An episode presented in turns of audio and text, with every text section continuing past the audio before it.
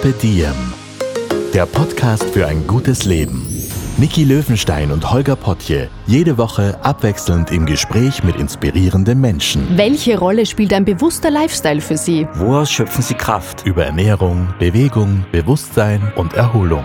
Wie finden Sie die richtige Balance im Leben? Woran sind Sie gescheitert? Und wie sind Sie wieder aufgestanden? Wie gelingt Ihnen das? Was für Sie persönlich ein gutes Leben ausmacht. Carpe Diem, der Podcast zum Carpe Magazin. Heute mit den Schwangerschafts-Yoga-Expertinnen Lisa Pantoy und Katharina Malun.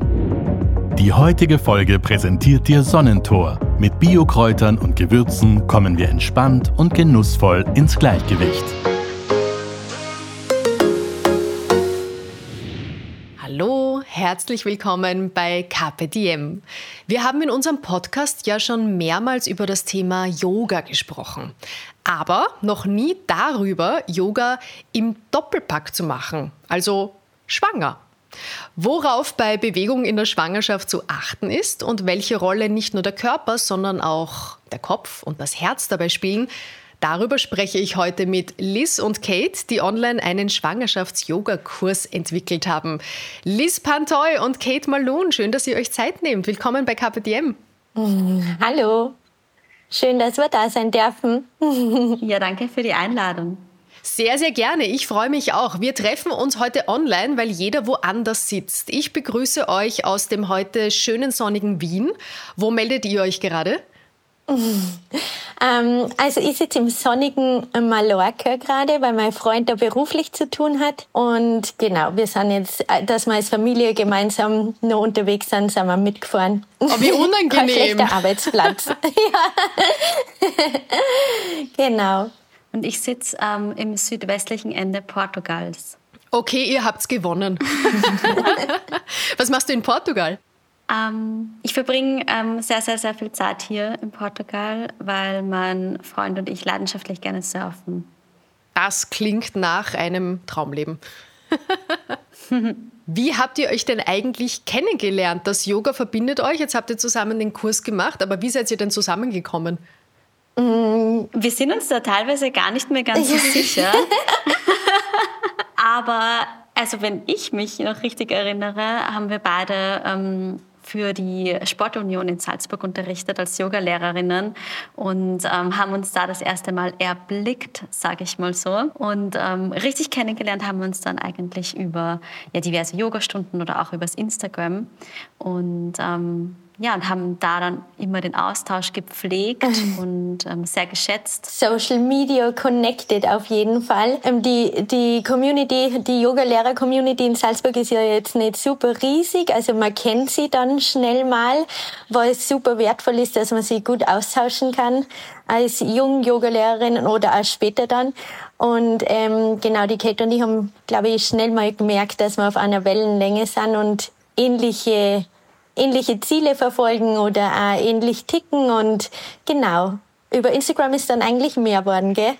Ja, voll. Das heißt, ihr habt euch schon mal in einem Turnsaal gesehen oder wie kann man sich das vorstellen? Das war tatsächlich ein Turnsaal, ja. weil ähm, ursprünglich habe ich die bewegt im Park Yoga anhatten, unterrichtet für die Sportunion und dann wurde ich gefragt, ob ich kurz einspringen kann in einer Schule, ähm, Schülerinnen zu unterrichten und da sei auch eine andere Yogalehrerin. Und da haben wir uns tatsächlich in einer Schule, in einem Turnsaal zum ersten Mal gesehen, ja. Wie ist das denn eigentlich, wenn man eine andere Yoga-Lehrerin kennenlernt? Ich stelle mir vor, jeder hat dann doch so ein bisschen seinen ganz eigenen Stil. Wie findet man denn da zusammen? Und kann es passieren, dass man jemand anderen kennenlernt und sich denkt, boah, wir connecten yogamäßig irgendwie gar nicht? hm, voll gute Frage. Es gibt sicher Yoga-Stile, wo man schon im Vorhinein weiß, hm, das liegt mir vielleicht nicht so, aber das kann sich oft im Laufe der Zeit dann verändern. Also zum Beispiel in meiner Yoga-Laufbahn am Anfang habe ich mit Ashtanga überhaupt nichts anfangen können. Das ist ganz ein kraftvolles. Das ist eher streng, genau, oder? Ähm, genau, ganz kraftvolles, nach einer strengen, ähm, ganz strenger Ablauf. Und das war mir persönlich ganz am Anfang viel zu viel. Aber das hat sich jetzt voll verändert. Also ich liebe es jetzt voll und ich baue es immer mal wieder selber gern ein.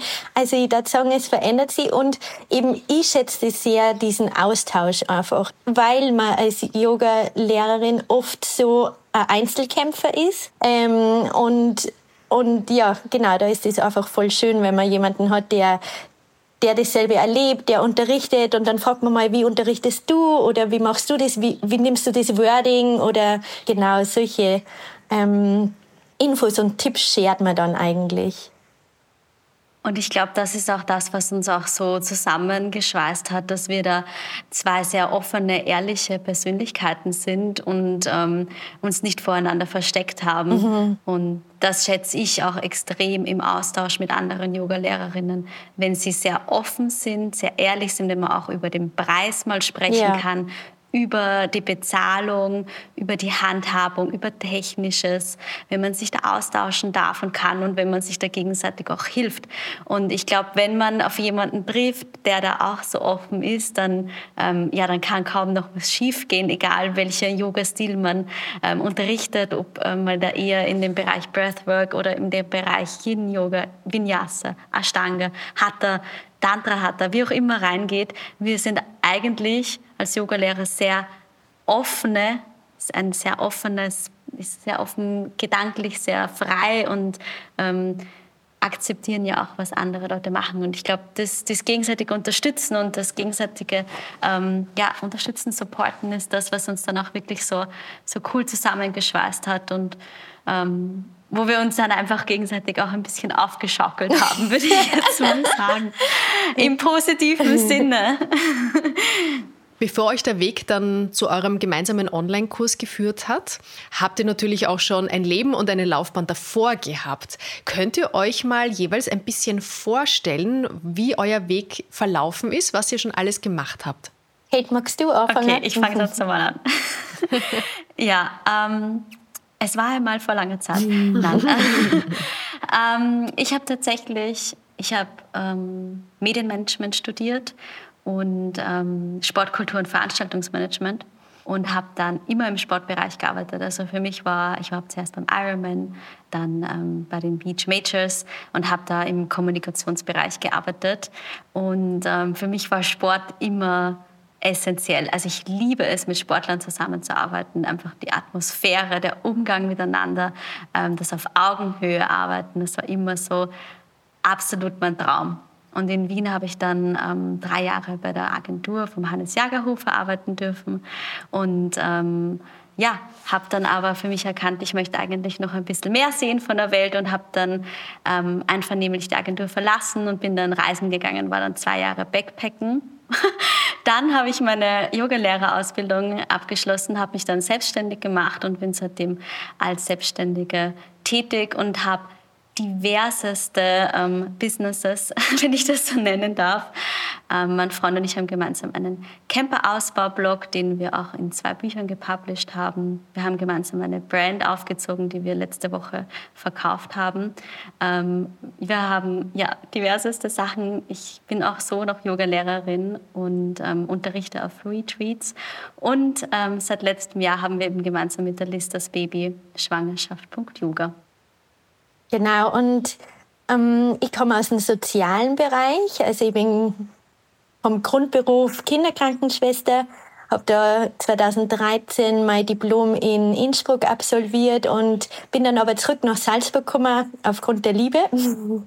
Und genau, bin dann gleich mal in Salzburg ähm, komplett im Krankenhaus eingestiegen und war jetzt zuletzt auf einer neonatologischen Intensivstation, also auf einer Frühgeborenenstation und das ist schon ein Job, der wahnsinnig viel von mir abverlangt hat. Also ich lieb's wirklich über alles, aber es ist natürlich in einem System, das laufen muss und wo man für eigene Entfaltung halt, wo wenig Raum ist und ähm, genau, man hat zwölf Stunden Dienste, man hat Nachtdienste und es hat dann einfach eine Zeit gegeben, wo ich auch wahnsinnig viel gelaufen bin und gedacht habe, das ist mein Ausgleich und war sehr ambitioniert im Marathonlaufen und Trailrunning und habe dann einfach gemerkt, ähm, okay, mir geht's irgendwie nicht mehr so gut. Ich muss bei jedem Wettkampf hat einfach keinen Spaß mehr gemacht ähm, und habe dann ganz bewusst nach etwas gesucht, was mich mental vor allem stärkt und war dann plötzlich in der ersten Yogastunde und mir hat so unglaublich taugt, dass ich ab dem Moment gewusst habe, ähm, ich würde gern ähm, Yogalehrerin werden. Also es war wirklich die erste Yogastunde und ich habe gewusst, ich will Yoga unterrichten. Und für mich war das dann neben ähm, den Job als Kinderkrankenschwester absolutes Ziel. Und es war dann einfach so, dass ich mal einen kompletten Cut gemacht habe, ähm, auch reisen gegangen bin, war acht Monate unterwegs und habe dann in Bali ähm, meine Yogalehrerausbildung gemacht. Und genau und jetzt zuletzt, bevor eben im August ähm, mein Sohn auf die Welt gekommen ist, ähm, war ich Kinderkrankenschwester und gleichzeitig Yogalehrerin und habe mit der Kate und mit dem Andi Schwangerschaft.yoga gegründet. Genau. Das heißt, ihr habt ein gemeinsames Baby, aber Liz, du hast auch noch ein anderes Baby, ein echtes, zu Hause. ja. Genau. Ähm, den Paul, der ist jetzt, jetzt genau heute neun Monate alt. Was ganz witzig ist, dass genau der Podcast jetzt heute an seinem neunten Monatstag, also solange wir ja im Bauch war, auch der Podcast jetzt die Aufnahme ist, was voll schön ist. Und genau, seitdem bin ich auch im Mama Live drinnen, was ja auch ein eigenes Business ist. Und zum Schwangerschafts-Yoga seid ihr dann gekommen, weil du tatsächlich schwanger bist oder wie hat sich das ergeben? Es war von mir tatsächlich wirklich schon ganz lang der Wunsch, dass ich Schwangere auf eine Art und Weise unterstütze, ganzheitlich. Und es war dann eben so, dass ich ähm, schwanger worden bin und dann war die Kate zufällig in Salzburg und wir haben uns getroffen und haben dann einfach ähm, uns super toll ausgetauscht eben zur Schwangerschaft und auch zu unserem zu, zu meine Gedanken, die ich so gehabt habe, ähm, weil ich ein bisschen verloren war. Ähm, aufgrund von Corona haben wir im Krankenhaus auf der Station nicht arbeiten dürfen und ich bin ja schon wer, der gern arbeitet und war dann irgendwie so zwischen kompletten Stillstand und was kann ich jetzt machen? Darf ich irgendwas machen? Wie, wie kann ich jetzt meine Träume verfolgen, wenn ich gerade irgendwie nirgendwo so richtig ähm, reinpasse? Genau, und da war der Austausch mit Kate einfach total wertvoll und hilfreich. Ja, und ich kann mich noch richtig gut erinnern. Es war nämlich letztes Jahr, relativ früh im Jahr, und ähm, ich habe gar nicht gewusst, dass die Liz schwanger ist. Und ähm, wir haben uns einfach nur so getroffen. Und wir sind stundenlang gesessen. Also es war wirklich so, wir sind stundenlang gesessen und haben getratscht. Und ähm, dann kam eben die Idee von der Liz, ja, sie würde das einfach gern machen, sie würde einfach gerne noch mehr Schwangere erreichen und vor allem auch so erreichen, dass sie ganz individuell ähm, ja, ihre Praxis oder auch die Meditationen und die Atemübungen machen können, ohne dass sie wohin fahren müssen, ohne dass man das Haus vielleicht verlassen muss. Und ähm, ja, mit den Kompetenzen, die mein Freund und ich eben mitbringen, hat sich das einfach irrsinnig gut ergeben und dann haben wir gesagt, okay, wir machen das. Ähm, und seitdem hatten wir dann wöchentliche Live-Calls ähm, gemeinsam, um an dem Projekt zu schleifen. Und wir sind selber hin und weg, wie schnell sich es eigentlich umsetzen hat lassen. Wir haben natürlich richtig viel Herzblut reingesteckt und es war irrsinnig viel Arbeit. ähm, und wir haben den Kurs dann tatsächlich auch in Portugal aufgenommen. Und ähm, ja, es war richtig viel Spaß. Ich habe gar nicht geglaubt, dass es so, so viel Spaß sein kann. Und es hat sich einfach alles so irrsinnig gut ergeben. Ich habe einfach auch gemerkt, ähm, durch die Arbeit auf, den, auf der Frühgeborenen-Station, die Frauen, also es ist ja ganz oft so, dass Babys, die zu früh auf die Welt wollen, dass man das ja oft schon im Vorhinein auch weiß. Also die Frauen durchleben ja wirklich Zeiten, wo sie schon ganz lange im Krankenhaus sind, viel Bettruhe haben, viel Ängste haben, viel Sorgen haben.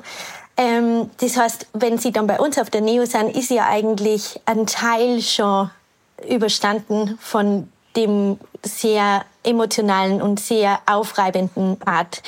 Und mir war es einfach ganz wichtig, wie kann man Frauen einfach unterstützen, denen es auch nicht so gut geht, weil Schwangerschaft ist nicht immer easy peasy. und ähm, mit Yoga eben diesen ganzheitlichen Ansatz von Yoga nicht nur diese Asana-Praxis auf der Matte, sondern auch Meditationen und Atemübungen kann man halt mental total stärken. Und ja, wie die Kate schon sagt, ähm, sie, die Kate hat ja eine Grundausbildung in Meditation und in Yoga Nidra und das sind so ganz spezielle ähm, Tools, die man nutzen kann. Und so haben wir alles vereint. Also jeder sei Kompetenz richtig gut eingesetzt. Darum glaube ich, war man auch so schnell, was wir selber nie gedacht haben. Was hat das mit dir gemacht, nachdem du selbst Mama geworden bist und auf einer Neonatologie gearbeitet hast, also mit kleinsten Patienten, Patientinnen zu tun hast, die teilweise viele Wochen zu früh auf der Welt sind? Was hat sich verändert für dich dadurch? Es war für mich voll gut, dass ich dann nicht stationär arbeiten habe dürfen. Ähm, also meine schwierigste Phase, die ich in der Schwangerschaft gehabt habe, war genau Woche 20 bis 25, weil das ist einfach die kritischste Phase. Wenn die Kinder da auf die Welt kommen und man spürt sie da meist schon im Bauch, dann haben die ganz geringe Lebenschance. Die haben eine Lebenschance und wir haben gerade in Salzburg eine richtig gute Neonatologie, also die Ärzte und die, die Pflege, das Team, das ist top ausgebildet, wirklich. Und, ähm, aber trotzdem ist, es sind die kleinsten Lebewesen und die Überlebenschance ist natürlich sehr gering und ähm, genau, das war die schwierigste Phase für mich in der Schwangerschaft und es war gut für mich, da Abstand zu gewinnen. Es war für mich voll gut, dass ich da in Portugal war. Es war nämlich, ich glaube, von der 23. Schwangerschaftswoche bis zur 26. war ich in Portugal und bei Kathi und Andi total gut aufgehoben in der Sonne. Das war total fein. Ähm, und ich merke jetzt, ich bin schon sehr aufgeregt. Auch ich möchte unbedingt wieder zurück und ich möchte es auch gern probieren wieder auf einer Neo, aber ich kann es überhaupt nicht sagen, weil das Mama-Sein verändert halt doch viel und ähm, man nimmt also vielleicht kann ich den nötigen Abstand gewinnen, dass ich einfach in der Arbeit bin und ich bin Krankenschwester und ich bin professionell und mein Leben zu Hause ist zu Hause und ich habe ein gesundes Kind.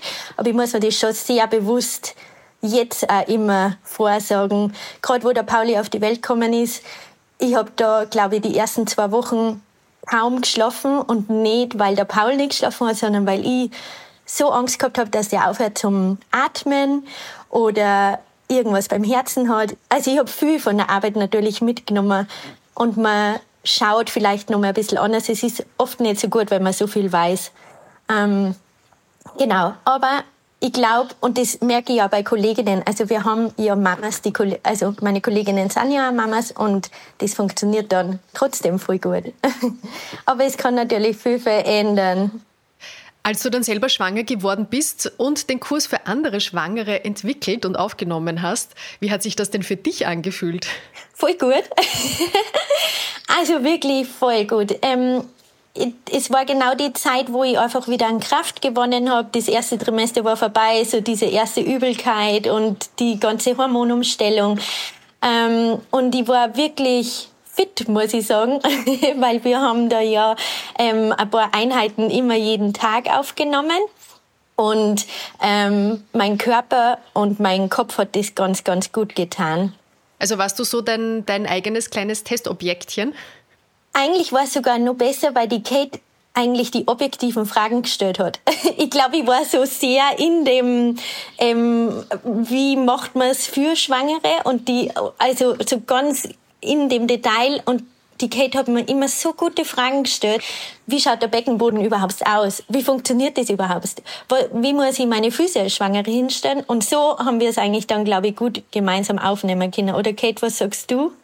Ja, und wir haben ja auch ähm, die Yoga-Einheiten gemeinsam aufgenommen. Also wir sind ja auch wirklich beide im Bild.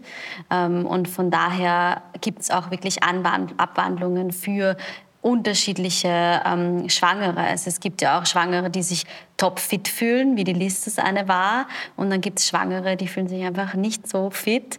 Ähm, die wollen auch vielleicht gar nicht so viel. Ähm, wir haben da ganz viele Abwandlungen und von dem her, glaube ich, ist es halt auch für jeden was dabei. Das ist, glaube ich, das Besondere bei uns. Ich habe eben auch die Pränatal-Yoga-Ausbildung dann zusätzlich noch gemacht, bevor wir den Kurs aufgenommen haben. Habe natürlich dann nochmal einen ganz anderen Blickwinkel rein gehabt als die List, die das schon seit ähm, ein paar Jahren noch unterrichtet hat. Und wir haben ganz unterschiedliche Ausbildungen auch gemacht, also bei unterschiedlichen Lehrern, was auch immer sehr interessant ist. Mhm. Was meine Erfahrung her weiß und was ich auch gerne unterrichte, ist so simpel, dass es wirklich für jeden verständlich ist. Also Yoga ist was, was man in der Schwangerschaft auch anfangen darf. Das das können auch Frauen anfangen, die vorher überhaupt gar nichts mit Yoga zu tun hatten. Und von der Seite wollten wir es auch unbedingt auch auf, äh, aufrollen und zusätzlich haben wir natürlich auch herausfordernde Einheiten für die ganz fitten und die erfahrenen Yogis quasi. Und die könnten auch zwei, drei Einheiten hintereinander machen. Also wir haben wirklich da äh, geschaut, dass wir für sowohl als auch alles dabei haben. Und das war, ja, war uns beiden halt auch extrem wichtig. Und die... Ähm, ja, der Kurs beinhaltet ja nicht nur die As Asana-Einheiten, also die physischen Einheiten, sondern was uns beiden nämlich auch so wichtig war, weil ähm, die Liz ja auch ähm, aus einer sehr starken Breathwork-Erfahrung kommt und Fortbildung und ich komme eben ganz stark aus dem Bereich Meditation ähm, und Yoga Nidra, also geführte Traumreisen, in denen man sich eben in diesen Zwischenzustand, in diesem, ähm, ja, ich sage jetzt mal objektiven Zustand bewegt. Ähm, das wird es auch mit reinbringen. Und das kann man ja auch machen, wenn man zum Beispiel jetzt mal eine Woche sich ganz schlecht fühlt oder wenn im ersten Trimester die Schwangerschaftsbeschwerden richtig übel sind. Ähm, genau, und das ist das, was, was, also ja, es ist einfach für, für alles was dabei. Das war uns ganz, ganz wichtig, also nicht nur das Physische. Und die Papas oder die Partner oder die Partnerinnen können ja auch mitmachen. Ja, genau. Auf jeden Fall. Voll. Vor allem dann bei dem ähm, Brustnatalkurs haben wir ja auch ähm, Mama-Baby-Yoga-Einheiten. Die kann ja auch der Papa mit dem Baby machen. Papa-Yoga-Einheiten dann. Gibt es irgendwelche No-Gos, wo ihr sagt, hm, das bitte nicht machen, das könnte gefährlich sein, das ist nicht gut für einen schwangeren Körper? Also es gibt natürlich so die eine oder andere Sache, die man ähm, adaptieren darf beim physischen Asana bei der Praxis. Grundsätzlich ist uns aber ganz wichtig, und da sind wir uns wirklich sehr einig, und das ist, weil wir beide sehr sportlich sind, dass die Schwangere oder dass man als Schwangere darauf hören darf, was der eigene Körper sagt. Und ähm, das auch tun darf, was man, was man gerne möchte oder was man spürt, dass man machen soll. Ähm, und Sport, es ist ja dieser Mythos auch, dass man in der Schwangerschaft keinen Sport mehr machen darf. Man soll die Bauchmuskulatur nicht mehr trainieren.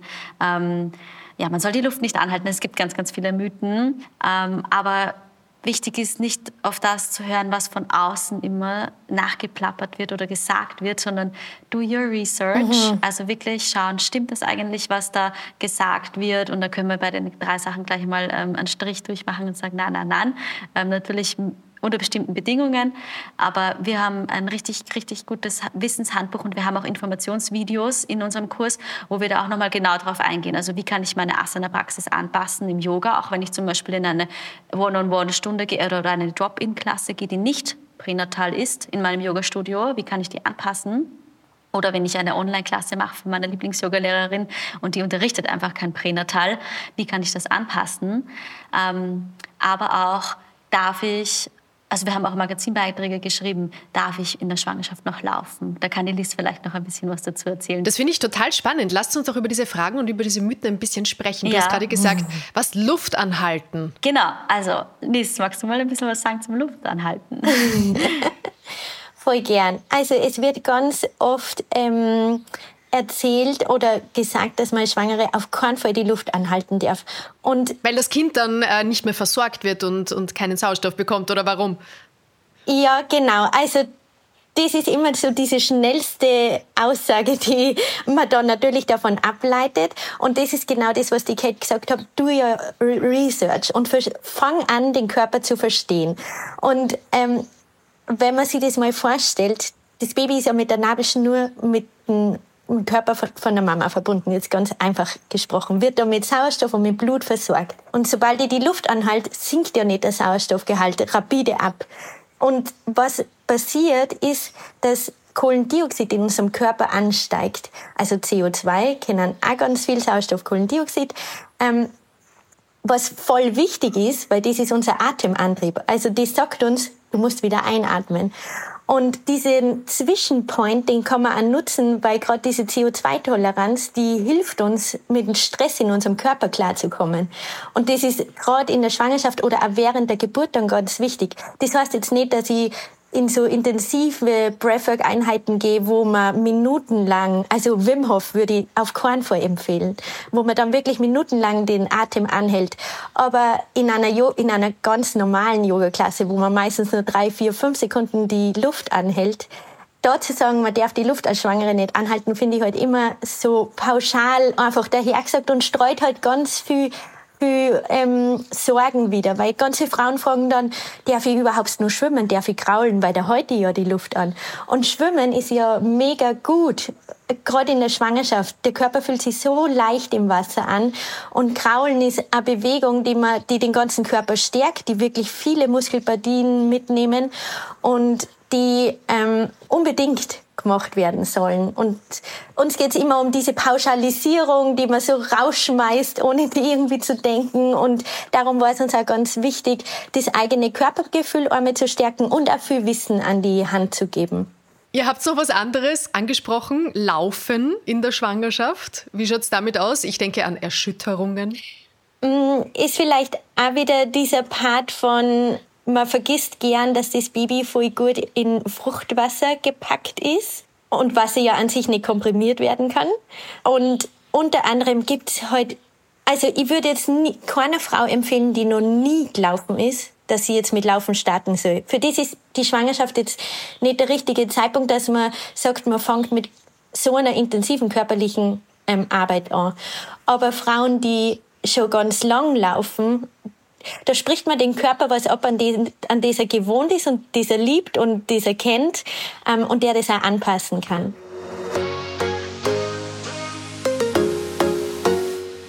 Du bist auf der Suche nach einer genussvollen Begleitung für deine Schwangerschafts-Yoga-Einheit? Kennst du schon den bald Mami-Tee von Sonnentor? Unter anderem sorgen Zutaten wie Zitronenmelisse, Zitronengras, Frauenmantel und Rosenblüten für einen milden Kräuterteegenuss und der blumig-zitronige Duft bezaubert deine Sinne. Dieser wohlschmeckende Entspannungstee kann während der gesamten Schwangerschaft in einer normalen Teedosis von zwei bis drei Tassen am Tag getrunken werden. Den Tee findest du unter sonnentor.com.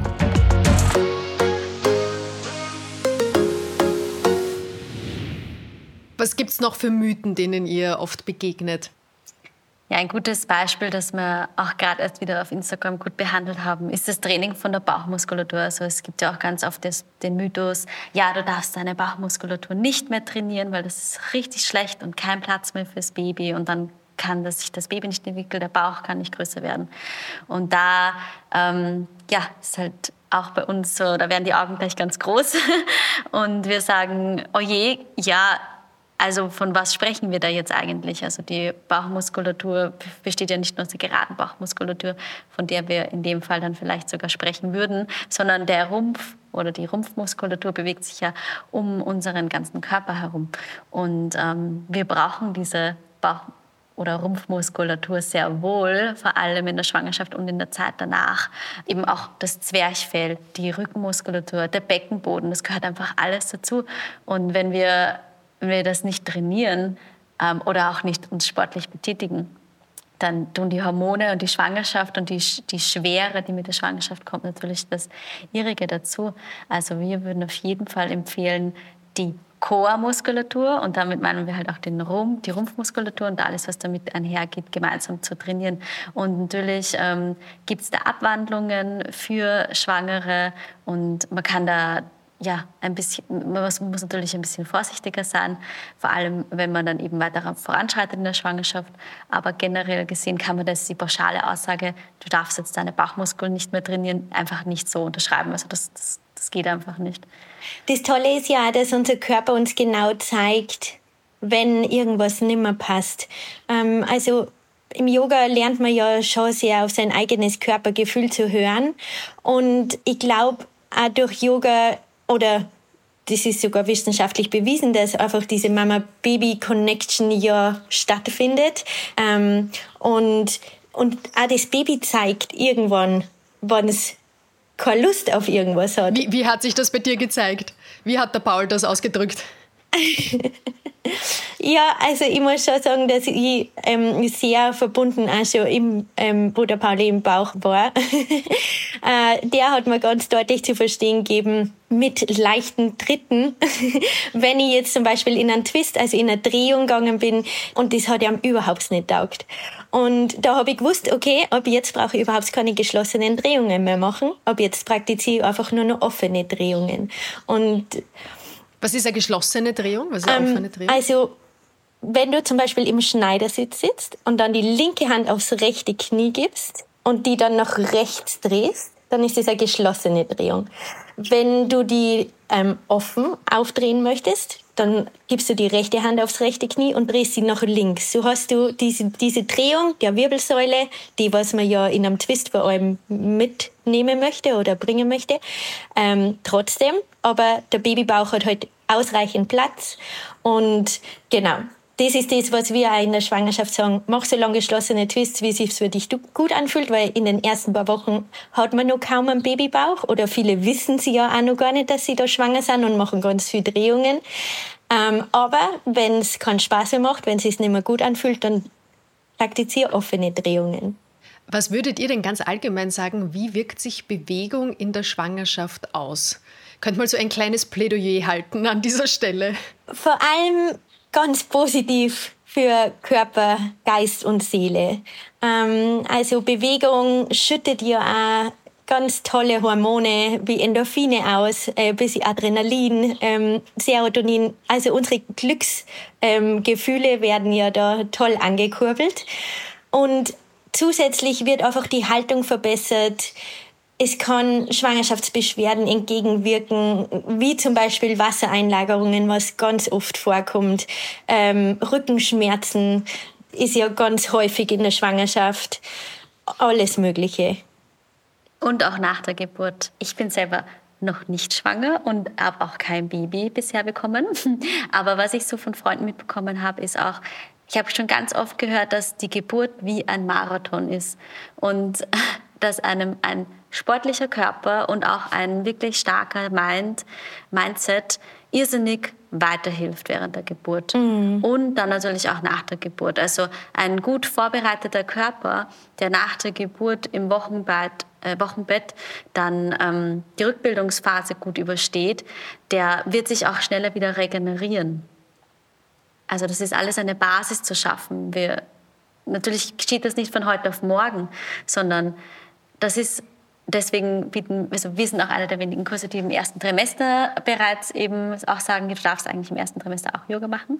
Ähm, und diese, diese lange Vorbereitung, also nicht nur dieses, okay, in einer Woche ist mein Geburtstermin. Ich bereite mich jetzt in, äh, innerhalb der nächsten sieben Tage auf die Geburt vor. Sondern Yoga ist, da sind wir uns auch richtig, richtig einig, ist einfach eine, ein ganzheitlicher Ansatz für eine zusätzliche Geburtsvorbereitung.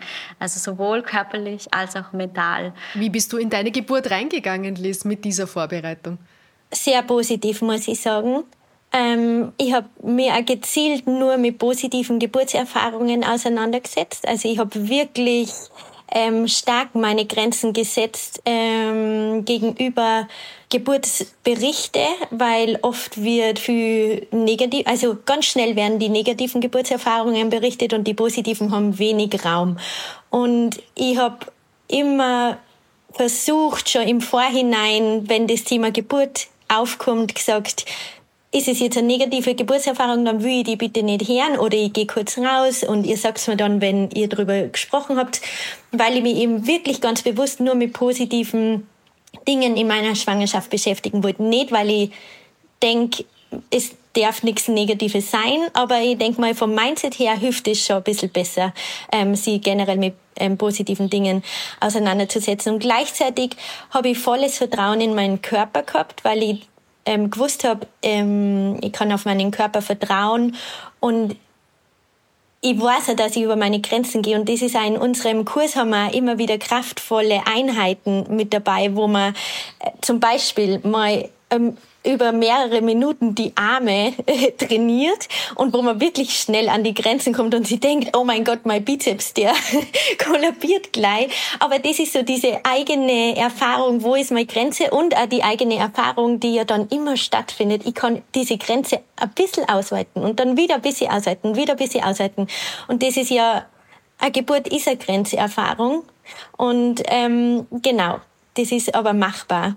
Ganz egal, aber wie, also vaginal oder Kaiserschnitt, es ist wirklich beides ähm, eine Grenzerfahrung und es braucht für beides ein positives Mindset, egal für was man sich entscheidet oder zu was im Endeffekt kommt. Also auch wenn ich vaginal gern entbinden würde und es kommt dann zu einem Kaiserschnitt, aber wenn ich offen und positiv eingestellt war, das hat mir auch extrem geholfen, einfach diese offene Einstellung. Es war für mich einfach klar, ich würde gern vaginal entbinden, aber falls zu einer Bauchgeburt kommt, ist das total in Ordnung für mich.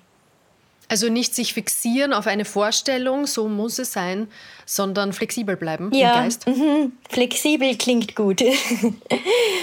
Und du als Atemtrainerin, jetzt ist der Klassiker, wenn man sich eine Geburt vorstellt, so Hollywood-mäßig, oder? Da wird ganz viel geatmet. Wie ist es dir dabei gegangen? Wie haben sich da deine Erfahrungen ausgewirkt? Zu Beginn hat sie es extrem gut ausgewirkt. Also ich habe gleich mal ähm, ich habe es vorher schon kurz angesprochen, diese Zwerchfellatmung oder 360-Grad-Atmung angewandt, wo man einfach ähm, das Zwerchfell benutzt, den Körper Raum zu geben und viel Energie sich holt, gleichzeitig aber auch entspannt. Dann bin ich übergegangen in so ein Bienensummen. Das haben wir auch in unserem Kurs mit dabei, ähm, weil das auch das Nervensystem beruhigt, so summende Geräusche. Und dann war ich einfach extrem froh, dass mich meine Hebamme so toll angeleitet hat während ähm, der letzten Phase der Geburt, also wirklich, wo die Presswehen äh, waren, weil ich habe dann nicht mehr gewusst, wie ich atmen soll. Und es ist ähm, nicht dieses Hecheln, das man eben Hollywood-mäßig kennt, aber man muss schon stark atmen auf jeden Fall. Und eben auch, man muss atmen, damit man eben zum Kind atmet, damit das Energie hat und auch mit rausschiebt. Und die Atmung ist einfach ein unendliches Tool, das man eben bei einer Geburt toll nutzen kann. Aber schau, das ist spannend, dass dann in dieser Situation, bei dieser Grenzerfahrung auch die ausgebildete Atemanleiterin nimmer weiter weiß und wenn anderen braucht, der sagt, was sie tun soll. Oder? Ist doch spannend. Ja, und nochmal ähm, Shoutout und Hut ab an alle Hebammen, wirklich. Und das ist uns auch ganz wichtig. Wir ähm, sehen uns jetzt nicht als Ersatz von einer Geburtsvorbereitung und ähm, als Ersatz von einer hebammenbetreuten Geburtsvorbereitung, weil das ist, also Hebammen sind einfach die Frauen, die da dabei sind. Das ist die Berufsgruppe, die durch eine Geburt leiten, die die unterstützen. Und ähm, diese Unterstützung ist einfach äh, Goldes wert, wirklich. Also ich war super happy und hätte die dann küssen können und knutschen können, weil die hat das richtig, richtig gut gemacht mit mir. Dann lass mal deine Hebamme doch an dieser Stelle gleich grüßen. Ja, ähm, hallo Barbara, danke fürs Dabeisein bei der Geburt von Pauli und von mir. Sag, und jetzt hast du das Bienensummen gerade erwähnt. Gibt es eine Atemübung, die du unseren Hörerinnen jetzt mitgeben könntest an die Hand, wer zuhört und sagt, boah, hey, im Alltag so eine Atemübung, die mir hilft, ein bisschen runterzukommen, das wäre richtig fein? Ja, da würde ich tatsächlich voll gern die 360-Grad-Atmung machen. Ähm, also, setz dich voll gern mal aufrecht hin. Schau, dass du deine Wirbelsäule lenkst und Platz in deinem Körper schaffst. Und dann beobachte mal deinen Einatemzug, wie er sanft über die Nase deinen Brustkorb sanft hebt. Kannst die Hände links und rechts auf deinen Rippkorb legen, so an den unteren Rippen, und dann spüren, wie die Einatmung sanft die Rippen auseinanderzieht und weiter sanft in den Bauch zieht, die Bauchdecke sanft hebt.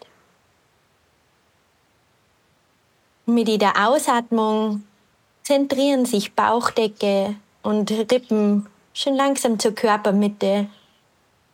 Dein Brustkorb senkt sich sanft. Du gibst die Ausatemluft wieder über die Nase ab.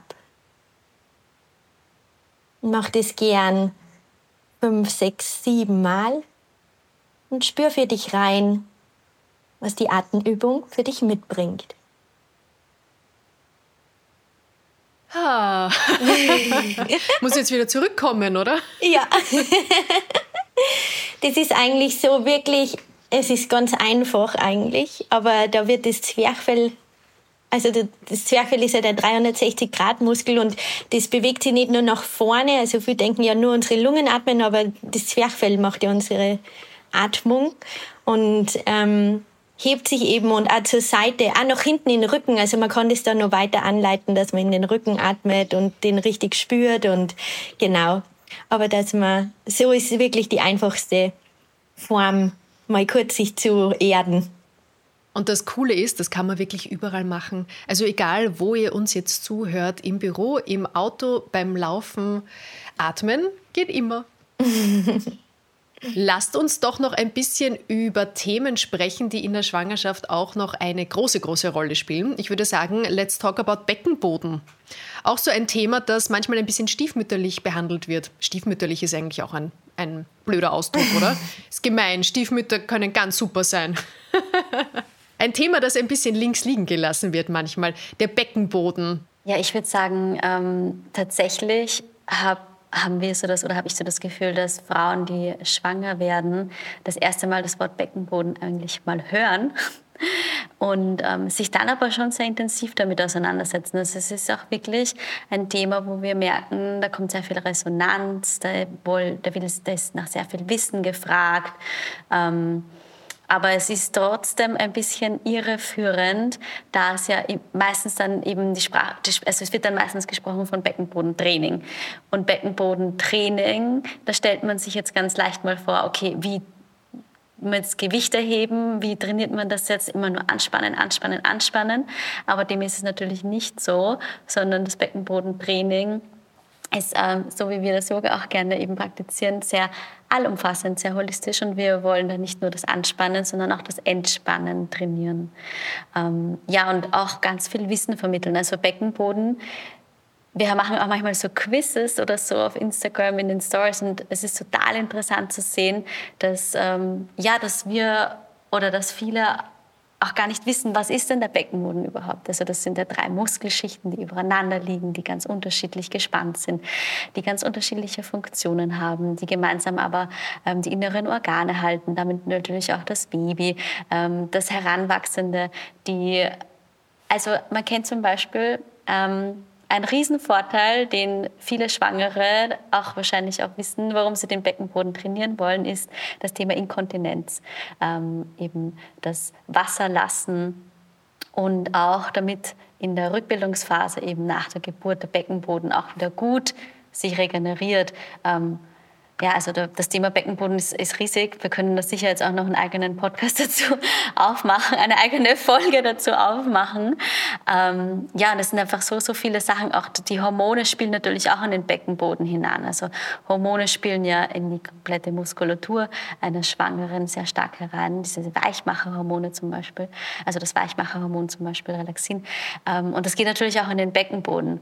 Und da ist natürlich auch ganz wichtig, hey, wir wollen aber nicht, dass der zu weich wird, weil wir wollen natürlich noch ähm, auch die ähm, Stuhl und Urin natürlich drinnen halten, die Organe halten, das Baby halten, aber natürlich gleichzeitig auch lernen, wie wir den entspannen, um dann eben bei der Geburt gut loslassen zu können, weil das, glaube ich, auch ein ganz ein starkes Thema ist ähm, bei der Geburt, nämlich das Loslassen, das, das Kind gehen lassen können, unter Anführungszeichen sage ich jetzt einmal, nämlich aus dem Bauch herauslassen können. Und ähm, wir haben da unterschiedliche, also wir targeten das in unterschiedlichen ähm, äh, Themen an, also sowohl bei der Asana-Praxis, aber auch ähm, in Meditationen, aber auch in Atemübungen. Re da erinnern wir immer wieder dran und sagen, hey, schau mal auf deinen Beckenboden, wie fühlt sich das gerade an? Kannst du da gerade loslassen? Und ähm, ja, ich glaube, das Thema Beckenboden, aber auch das Thema, um das ist jetzt mal ganz was anderes, aber auch das Thema Mama-Baby-Bonding, also das sind so diese zwei ähm, Standbeine, wo ich sage, super wichtig, ähm, in der Schwangerschaft und auch eine Zeit danach. Ähm, und zieht sich aber nicht in, in einzelne Übungen, natürlich auch, aber so durch alles durch. Das kann man überall integrieren. Und das kann man auch ähm, beim Autofahren integrieren. Also das sind so, so kleine Sachen, die man einfach mitnehmen kann. Ich finde das total spannend, gerade dieses Thema, weil gerade beim Thema Beckenboden denkt man wirklich ganz viel an, an Trainieren, an Festmachen, an eben äh, kontrollieren können. Und dass aber der Gegenspieler das loslassen können und das weich machen können genauso wichtig ist und dass das so viel damit zu tun hat, dann auch die erste Abnabelung vor der tatsächlichen Abnabelung, nämlich mhm. das Baby rauszulassen ja, und dieses Tor zur Welt auch öffnen zu können. Wow, daran habe ich noch gar nicht gedacht. Super spannendes Thema. Und also Voll. ich persönlich möchte vielleicht noch dazu sagen, ich finde halt, dass wir in unserer Gesellschaft, ähm, egal ob schwanger oder nicht, sehr viel anhaften und sehr viel festhalten und alles immer bei uns behalten. Und dieses Loslassen einfach generell ein ganz ein starkes Thema ist. Und ähm, ist ja auch total interessant, dass die ähm, Kiefermuskulatur ja auch mit dem Beckenboden ganz stark verbunden ist. Und ähm, auch wenn wir nicht schwanger sind oder einfach im Büro sitzen und merken, oh, jetzt spanne ich meinen Kiefer an. Oder in der Früh wacht man auf und man hat das Kiefer vielleicht äh, ein bisschen so Schmerzen. Auch wirklich mal bewusst so das Kiefer zu lockern, ganz locker zu lassen, mal vielleicht ein bisschen mit den Fingern massieren, aufklopfen, wenn man das so so Regentropfen auf, die, ähm, auf das Kiefer setzen und dann auch gleichzeitig wahrnehmen, wie sich damit auch die, der Beckenboden, Beckenbodenmuskulatur ähm, sanft ähm, ja, sanfter anfühlt. Und ähm, ja, das Thema Loslassen ist generell, glaube ich, ein ganz, ganz ein starkes in der Gesellschaft. Und wir haben auch eine Meditation dazu aufgenommen, also wirklich so eine Meditation, die, die man sich vor der Geburt noch anhören kann zum Thema Loslassen, von der Geburt, äh, von der Geburt sage ich, von der Schwangerschaft verabschieden. und, ähm, Irgendwann auch von der Geburt. Ja, von der Geburt verabschieden, auch ein großes Thema. Ja, auch von der Geburt verabschieden. Mhm. Voll. Und gleichzeitig hat der Beckenboden äh, so viel damit zu tun, wie man sich ähm, fühlt. Also wenn ich einfach eine starke Mitte habe, eine starke, eine starke Erdung, ein starkes Becken, das einfach unsere Organe, unser Inneres hält, dann fühlt man sich sehr selbstbewusst auch. Kann sich viel besser aufrichten, hat eine, eine schöne Haltung. Und ähm, gerade damit haben sicher viele Menschen zu tun, aber ich merke es jetzt auch im Nachhinein, im Mama-Leben durch diese ständigen neuen ähm, Dinge, auf die ich mich einstellen muss, weil der Paul entwickelt sich natürlich total flott. Ähm, ich muss ständig loslassen. Also, okay, du hast das so schön gerade gesagt, ich muss ständig loslassen von irgendwas. Er war gerade nur ein kleines Baby, hat mich zu 100 Prozent braucht. Jetzt ist der selbstständig, er fängt an zum Krabbeln, er entdeckt die Welt selber. Also, man muss ständig loslassen und ist ständig neuen Situationen ausgesetzt, die man ja auch das erste Mal durchlebt. Ähm, wenn man da an seinem Beckenboden weiter arbeitet, an seiner Mitte, sich stärkt von innen, dann hilft es extrem, das eigene Bewusstsein und das eigene Vertrauen in sich zu stärken und man geht ein bisschen ähm, entspannter durch die Welt, weil man eben stark ist von innen, weil man das Vertrauen in sich hat. Ich würde gerne eine kurze Zwischenfrage stellen an euch zwei. In Portugal und auf Mallorca bin ich gespannt, wie ihr diese Frage jetzt beantwortet, nämlich was macht denn für euch ein gutes Leben aus? Abgesehen von dem Sonnenschein, den ihr sicher gerade genießen könnt. Also für mich ist halt ein gutes Leben so ein Balanceakt zwischen Sicherheit und Freiheit. Ähm, also was ich vom Reisen auf jeden Fall mitnehmen habe dürfen für mich ist, dass ich nicht viel brauche ähm, ein Dach über dem Kopf und genügend Geld zum Essen, sage ich jetzt mal. Und ähm, viel in der Natur sein und surfen und Yoga machen und ja, vielleicht auch das Leben anderer bereichern. Also ich liebe es wirklich, das Yoga zu unterrichten und ähm, Yoga-Retreats zu geben und mit den Leuten in direkten Kontakt zu kommen auch oder ähm, mich auszutauschen auch mit anderen Menschen. Also ich glaube, ich glaube, ich habe ein sehr gutes Leben, ja es ist also die Freiheit, Dinge zu tun, für die man brennt und die man liebt. Ähm, da auch nicht zu sehr aufs Außen zu hören, sondern sehr bei sich zu bleiben und einfach ähm, dafür loszugehen. Ähm, das macht einerseits ein gutes Leben aus und für mich, das merke ich auch jetzt, mit Paul total, wie sehr ich meine Familie und mein Umfeld, die ich als Familie zähle, was Freunde sind, schätze, die, die einen stärken und mittragen, wo man sich so sein Dorf aufbaut und die einen unterstützen, wenn es zu viel wird. Genau. Mm, das gehört für mich zu einem guten Leben dazu und, und ganz viel gutes Essen. Lasst uns noch reden über das Thema Dehnen, weil wenn ich an Yoga denke, dann dehnt sich irgendwie automatisch alles bei mir oder hat zumindest die Tendenz dazu. Dehnen und Schwangerschaft, muss man da aufpassen? Man denkt bei Yoga an denen, aber wichtig ist, man schafft eigentlich ganz viel Raum im Körper, nicht indem man sie dehnt, sondern indem man halt mal Weite reinbringt, indem man äh, gewisse Posen macht, wo man die Flanken ähm, aufmacht, wo man eben mal durchatmet. Ähm, und wo man aufpassen muss, ist, dass man nicht in die Überdehnung geht, also wie die Kate vorher schon richtig gut angesprochen hat, ähm, das Hormon Relaxin, also ganz wichtiges Weichmacherhormon, das immer mehr wird in der Schwangerschaft. Ähm, je mehr das Richtung Geburt geht, ähm, umso flexibler werde ich auch. Das heißt, plötzlich, jetzt mal ganz krass ausgedrückt, komme ich vielleicht in einen Spagat, wo ich vorher nicht reinkommen wäre. Das macht ganz viel dieses Weichmacherhormon, weil Gelenke, Bänder, Muskeln, Sehnen, alles muss weich werden für die Geburt. Und ähm, da ist einfach wichtig, sich gut zu kennen, ähm, Yoga, äh, Props, also Blöcke, Gurte zu verwenden, ähm, um zu wissen, wie weit kann ich gehen und und vielleicht sogar ein bisschen zurückzuschrauben und nicht in diese hundertprozentige Dehnung zu gehen. Genau, das ist ganz wichtig. Und beim Yoga dehnt man sie nicht nur, sondern man stärkt sie auch ganz viel. Also man stärkt die Muskulatur, man kräftigt sie. Und ähm, da habe ich jetzt gerade wieder eine neue Studie gelesen, die einfach das auch ganz toll mitbringt. Dieses Kräftigen der Muskulatur ist das, was uns gesund hält. Und ähm, das bringt Yoga eben mit sich. Viel Ra Raum bringen in den Körper und gleichzeitig auch den Körper richtig stark machen. Gibt es eigentlich irgendjemanden, für den dann Yoga nicht geeignet ist? In der Schwangerschaft?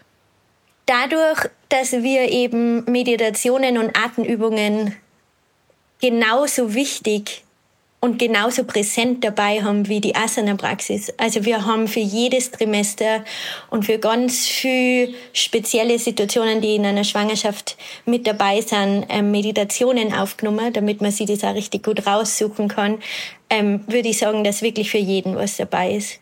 Ein wichtiges Thema, dem ihr euch auch widmet, ist Mama- und Baby-Bonding, also das Zusammenwachsen, das einander spüren, das eine Einheit werden, dann schon im Bauch und dann auch außerhalb des Bauches. Was macht denn Meditation mit diesem Bonding? Was für Rückmeldungen habt ihr da bekommen von Menschen, die bei euch schon mitgemacht haben? Ja, wir haben tatsächlich ähm, richtig gute Rückmeldungen schon von den einzelnen werdenden Mamas und auch von den jungen Mamas, die dann auch in der Meditation das Baby, zum Beispiel das ähm, Neugeborene am Bauch liegen haben und die sagen, also eine, eine weiß ich ganz genau, die hat wortwörtlich so in die Richtung geschrieben, dass, dass, dass normalerweise schläft er nie ein auf meinem Bauch, aber dann habe ich eine Meditation mit euch gemacht und den Atem und dann ist er direkt eingeschlafen und er war voll ruhig. Ja, also Meditation absolute Empfehlung. Und da, wie die Lisa schon gesagt hat, ist für jeden was dabei. Ähm, wir haben für, für jedes, für die unterschiedlichsten Themen ähm, für die unterschiedlichsten mentalen Wehwehchen, um das jetzt mal so zu nennen, haben wir auch ähm, Meditationen mit dabei. Das ist auch ganz wichtig, finde ich. Oft wird ja auch vermittelt, dass Stress sich total negativ auf das ungeborene Kind auswirkt. Und ähm, da gibt's auch total tolle Studien aus der Perinatalpsychologie, ähm, die einfach auch besagen, so ein Alltagsstress, wie viele den erleben von uns, also einfach nur weiterhin arbeiten ähm, oder oft ein Freizeitstress auch, ähm, dass sie der nicht wenn er nicht chronisch ist, nicht negativ auf oder nicht negativ auf das Baby auswirkt. Ähm, ist für eine Mama, finde ich, total entlastend, die gern unterwegs ist, die eben Streit mit dem Partner, mit der Partnerin vielleicht nochmal hat und man sie jedes Mal denkt, oh mein Gott, was mache ich da mit meinem Kind? Aber gleichzeitig stärkt man das Kind ja auch, weil in unserer Welt läuft nichts reibungslos und, und ganz einfach und es wird auch Konflikte und Stresssituationen ausgesetzt, sondern es stärkt es auch und ähm, ich glaube, der Umgang damit mit Stress und dass man dann immer wieder zurückkommt, zum Beispiel mittels Yoga. Ähm, so lernt das Kind ja auch Tools oder gibt man dem Baby Tools an die Hand, wie es zu sich kommt. Auch Atmung. Also es gibt ja zum Beispiel Breathwork Teacher für Kinder. Das finde ich ja super spannend, dass man Kinder ab ganz am jungen Alter lernt, wie es sich unter anderem selbst regulieren kann. Nicht, dass ich sage, ähm, wein jetzt mal da in der Ecke und reguliere dich selber, sondern einfach lass uns mal gemeinsam atmen und schau mal, wie es dir dann geht. Und wenn man das als Kind schon mitkriegt, das macht für späteres Erwachsenenleben, glaube ich, einen enormen Unterschied. Da muss man nicht mehr zehn Yoga-Teacher-Trainings und Retreats und Gesprächstherapie und was auch immer durchlaufen, sondern hat vielleicht schon ein bisschen einen Grundstock mitbekommen. Ich habe jetzt gerade von einer Lehrerin gehört, die was ganz Tolles anwendet, wie ich finde, nämlich die Ali-Regel, so Volksschullehrerin. Und wenn sie merkt, boah, die Kinder sind jetzt nach der Pause zum Beispiel super aufgedreht und jetzt muss ich sie mal wieder ein bisschen runterholen, dann machen sie immer zusammen Ali. Habt ihr das schon mal gehört? Nein. Das ist ausatmen zusammen, lächeln und innehalten. Und ich habe gehört, dass das die Kinder wirklich schon total verinnerlicht haben und für sich selber im Alltag anwenden können. Das hat mir wahnsinnig gut gefallen. Vielleicht wollen die Menschen, die uns jetzt zuhören, auch einmal Ali ausprobieren. ja. Liebe Liz, liebe Kate, vielen Dank, dass ihr uns mitgenommen habt in eine so spannende Phase des Lebens, nämlich in die erste Phase des Lebens, in die Schwangerschaft und wie man sich dabei Gutes tun kann. Eine Frage hätte ich noch an euch, beziehungsweise eine Bitte. Ich bitte am Ende meiner Gespräche meine GesprächspartnerInnen immer um eine Frage, die das Leben stellt. Das bedeutet eine Frage, die ihr als so wichtig empfindet, dass ihr sie jedem mal mit auf den Weg geben wollt. Und alle, die uns jetzt zuhören, können sich dann auf die Suche nach einer ganz eigenen Antwort auf diese Frage machen. Habt ihr eine Frage, die das Leben stellt? Mm, was mir ganz spontan einfällt, ist, was erdet mich? Eine wichtige Frage. Eine Frage, die man sich gerne ähm, stellen darf, ist, was will ich wirklich? Vielen Dank für diese Fragen. Viel Freude bei der Suche nach einer Antwort die verändert sich ja auch. Das ist auch nicht immer gleich. Mhm. Vielen Dank für das Gespräch, dass ihr euch Zeit genommen habt. Ich entlasse euch jetzt wieder raus in die Wellen und in die Sonne. danke. Ja, danke dir. Danke, dass ihr so offen mit uns gesprochen habt und ja, viel Spaß beim Yoga praktizieren.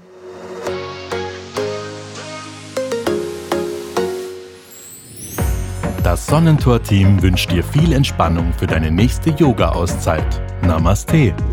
Mehr von Carpe Diem gibt es auf Soundcloud, Apple Podcasts, Google Play oder Spotify. Jetzt abonnieren und liken. Wir freuen uns über eure Kommentare und sind direkt über podcast.carpediem.live erreichbar. Das Carpe Diem Magazin erscheint alle zwei Monate. Besucht auch unsere Social Media Portale auf Facebook, Instagram und YouTube und unsere Website carpediem.live. Carpe Diem, der Podcast für ein gutes Leben. Nächste Woche begibt sich Holger Potje mit Autorin Alexandra Rath auf einen Wildkräuterstadtspaziergang durch den Augarten in Wien.